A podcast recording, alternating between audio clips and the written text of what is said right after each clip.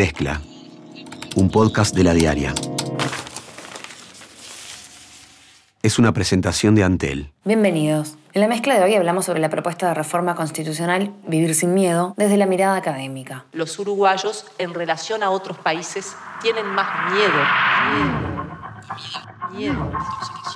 Miedo. De la inseguridad. De la inseguridad. De la inseguridad. En los países más seguros hay tendencia a tener mayor miedo de todo. Miedo de la comida, miedo de las intoxicaciones, miedo del otro, miedo de las instituciones. Entonces no necesariamente el nivel de inseguridad tiene una correlación directa con la experiencia de la probabilidad de ser muerto, de sufrir una rapiña. En fin,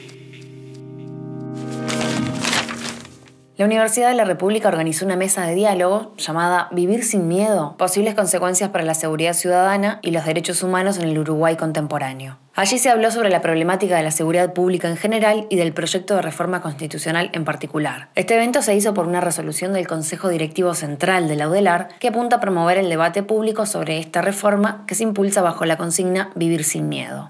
El rector Rodrigo Arim abrió el evento señalando que los temas vinculados a la convivencia ciudadana requieren de la presencia de la universidad, brindando elementos que facilitan la consideración y el debate público por parte de la ciudadanía. Natalia Rodríguez lo entrevistó para Mezcla. Entrevista. Bueno, rector, primero preguntarle por qué la UDELAR se plantea hacer una mesa de diálogo sobre este tema particular, o sea, sobre vivir sin miedo. La Universidad de la República, a partir de una resolución del Consejo Directivo Central, se propuso en primer lugar realizar un relevamiento de los equipos de investigación y de docentes que están trabajando en temas vinculados a la seguridad pública, ya sea desde el punto de vista de la criminalidad, desde el punto de vista del uso y del tratamiento en los medios de comunicación de los temas vinculados a, violencia o seguridad más en general, de convivencia ciudadana, etcétera, etcétera. Por tanto, el objetivo en primer lugar es aportar elementos desde lo que es la actividad cotidiana de la Universidad de la República para dar una discusión informada y formar a la misma vez opiniones sostenidas en evidencia empírica que permitan tomar decisiones razonables desde el punto de vista de la democracia. Por lo tanto, ese es el objetivo de la Universidad de República, es un objetivo que está establecido en la propia ley orgánica. El artículo de la ley orgánica nos obliga a la universidad a dar eh, opiniones y elementos para fundamentar el diálogo político y para fundar también la discusión y el debate nacional es un tema extremadamente relevante y de interés general sin duda, por lo tanto es parte de nuestros mandatos eh, legales, el formar eh, opinión y contribuir elementos de juicio para tomar una decisión de esta naturaleza. Ahora bien, ¿la organización de esta actividad implica que la universidad tiene una postura al respecto? La organización de este evento en sí no implica que la Universidad de la República esté tomando posición eh, en este momento. Lo que sí es cierto es que el Consejo Directivo Central es probable que tome el camino de establecer, construir una opinión institucional con respecto a la reforma constitucional. Y de nuevo, esto es un mandato legal. En los temas de interés general de la Universidad de la República es importante que, que señale su posición, pero a la misma vez es un mandato legal que no implica ningún tipo de, vínculo eh, con respecto a los actores universitarios. O sea, el artículo 3 de la propia ley orgánica establece que la plena libertad de opinión de todos los actores universitarios, de los tres órdenes, y en particular establece que las posiciones institucionales no condicionan las posiciones individuales de cada uno de los integrantes de los órdenes. Por lo tanto, es importante separar que desde el punto de vista de la autonomía institucional, la Universidad República puede y debe formar opinión y puede y debe generar insumos para dar una discusión del calibre que implica una reforma constitucional de esta naturaleza. Pero a la misma vez, la opinión que emerjan de los órganos constitutivos de la Universidad República no condicionan en lo más mínimo lo que puede ser el posicionamiento individual de los distintos actores universitarios. Hace unos días salió en Montevideo Portal que Pablo Abdala iba a hacer un pedido de informes sobre esta actividad porque, según él, con esta actividad se viola el pluralismo y la laicidad eh, porque se estaría mostrando una sola y sesgada visión. ¿Qué comentarios le merece eso? Es importante tener claro qué implica la noción de autonomía universitaria y cuál es el concepto de laicidad que corresponde a la vida académica y a la vida institucional.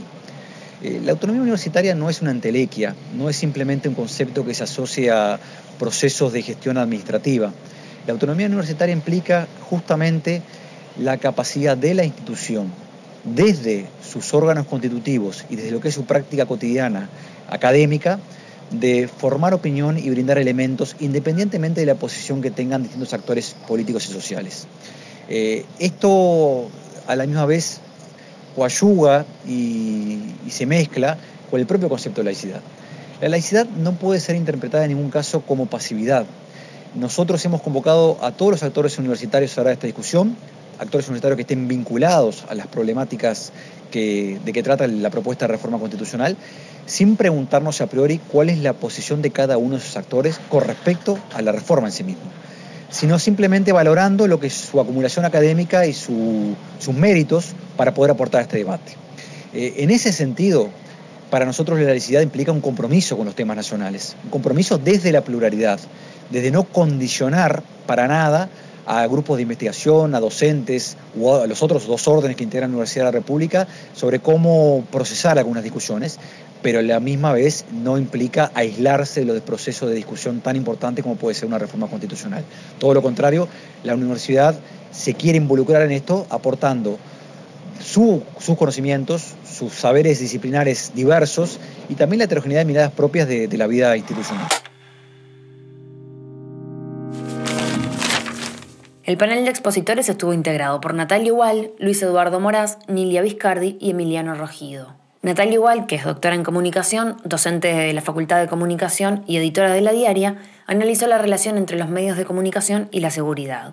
Está muy centrada la tematización de la violencia y la criminalidad en las violencias en el ámbito público y en las violencias que tienen que ver con una afectación de la propiedad, ¿no? O sea, las rapiñas, los copamientos, son los delitos tematizados por excelencia por los medios de comunicación y son invisibilizados o son tematizados muchísimo menos delitos, por ejemplo, que se cometen en el ámbito privado, como el abuso sexual infantil, que es una emergencia nacional, eh, eh, no sé, es un delito extendidísimo, que se tematiza muy poco. Luis Eduardo Moraz, doctor en Sociología y docente de la Facultad de Derecho, dijo que la reforma constitucional propuesta por Jorge Larrañaga realimenta la idea de que los delincuentes no pueden ser otra cosa que delincuentes.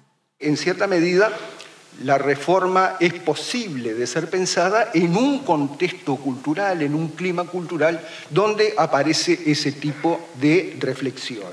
Sentido, hoy en día eh, se ha impuesto la idea de que un delincuente no puede ser otra cosa que un delincuente. Ese modelo, esa idea de que no hay ningún condicionamiento estructural, no hay ninguna historia previa, no hay ninguna vulneración de derechos previa, no hay ninguna omisión estatal, sino que un delincuente es un delincuente porque así tomó la decisión, es un oportunista racional que evalúa costos y beneficios y que se eh, introduce en la, en la vida delictiva. Para Moraz, la reforma tiene un factor militar como elemento central. Yo creo que la reforma constitucional no digo que esta sea la voluntad explícita, manifiesta de aquellos que la promovieron, pero creo que sí la reforma constitucional se constituyó en un en un factor relevante el militarismo. O sea, el surgimiento, el, factor militar como un, un, elemento central en la discusión pública de los problemas sociales. Nilia Viscardi, licenciada en Sociología y docente de la Facultad de Humanidades, aseguró que la reforma constitucional no va a reducir la inseguridad en el país. Hay un miedo que tiene bases reales en nuestra experiencia social. Hay un problema de inseguridad en Uruguay no es el mayor problema de la realidad social. Todas las investigaciones muestran que efectivamente los uruguayos en relación a otros países tienen más miedo de la inseguridad. En los países más seguros hay tendencia a tener mayor miedo de todo, miedo de la comida, miedo de las intoxicaciones, miedo del otro, miedo de las instituciones. Entonces, no necesariamente el miedo, el nivel de inseguridad tiene una correlación directa con la experiencia de la probabilidad de ser eh, muerto, de sufrir una rapiña. Muy por el contrario, hay más bien una tendencia inversa, ya que son las sociedades más inseguras las que justamente tienen menores niveles de temor e inseguridad en la percepción. Emiliano Rogido, licenciado en Sociología y docente de Ciencias Sociales, dijo que en los últimos años hubo reformas positivas, como el aumento de sueldos a los policías o la mejora del equipamiento, pero aún hay pocas herramientas para saber cómo funciona el delito.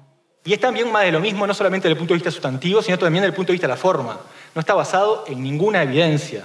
Los, promotores de la reforma, los que tienen la carga de la prueba de decirnos que esto va a funcionar, no han presentado ningún dato hasta el momento, lo que dicen que es el clamor de la gente. Lo que respalda esto es el clamor de la gente. En fin, entonces no sabemos qué datos respaldan esto, no sabemos qué eh, teoría del cambio existe detrás de estas propuestas y cómo esto podría llegar a funcionar y a mejorar la situación de seguridad del país. Es una incógnita.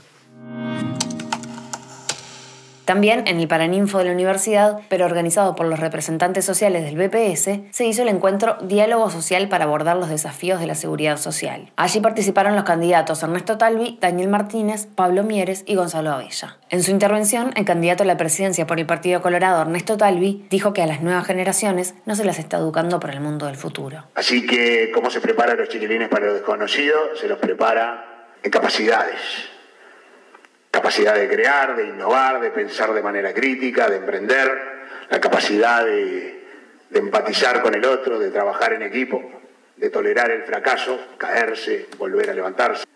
Pero si a los chiquilines los preparamos para un mundo repleto de posibilidades, se van a poder desempeñar bien. Hoy no lo estamos haciendo. Ahí empieza la historia, antes de que empecemos a pensar en el final. El candidato del Frente Amplio, Daniel Martínez, destacó el rol del Estado en la seguridad social y dijo que hay que encontrar nuevas formas para que los nuevos trabajos hagan aportes de la misma manera en que lo hacen las actividades tradicionales. La tecnología nunca en la historia de la humanidad ha implicado pérdida de puestos de trabajos, sí implica readecuación de los mismos. Se habla que dos de cada tres de los niños que hoy nacen en el mundo van a trabajar en oficios, en tareas que hoy no existen, por lo tanto, no es solo un problema de mejorar la educación para que nuestros gurises y gurisas tenga mejores posibilidades de futuro, sino se trata de recapacitar. El candidato del Partido Independiente, Pablo Mieres, comentó que el actual ministro de Economía, Danilo Astori, dijo hace dos años que se deberían hacer ajustes en la seguridad social y se preguntó por qué se esperó y se trasladó el problema, en sus palabras, al siguiente gobierno. Las reformas de seguridad social tienen impactos en el largo plazo. Es como cambiar el rumbo de un transatlántico, es decir, no es una cosa que genera ni impactos ni cambios inmediatos, sino que va, que implica un ejercicio muy exigente de proyección de largo aliento y además por una sencilla razón, porque la vida de las personas no se puede este, modificar de un día para el otro, sobre todo aquellos que se encuentran cerca del final de su vida activa. Gonzalo Abella, el candidato de Unidad Popular, dijo que su partido está totalmente en contra de las AFAPs. Estamos totalmente en contra de las cuentas personales. El Estado tiene que ser solidario. No todo el mundo puede tener los mismos accesos a una cuenta personal. Estamos totalmente en contra de las AFAPs, como se imaginarán. Entre paréntesis, las AFAPs son un parásito repugnante. Todo el trabajo se lo hace el BPS. Si una persona que está aportando las AFAPs se enferma, es el BPS que le paga. Todos los cálculos de lo que va a ganar y lo que no va a ganar lo hace el BPS. Todo el sistema administrativo lo tiene el BPS. La FAP solamente cobra e invierte en títulos de deuda pública o en lo que se le cante. Y calcula que el trabajador va, va a vivir 110 años, porque es cierto, estamos viviendo cada vez más. Hasta aquí la mezcla del 22 de agosto. Conducción, Débora Quirin. Edición, Andrés Nudelman. Producción, María Natalia Rodríguez. Mezcla, un podcast de la diaria. Sumate a nuestra comunidad.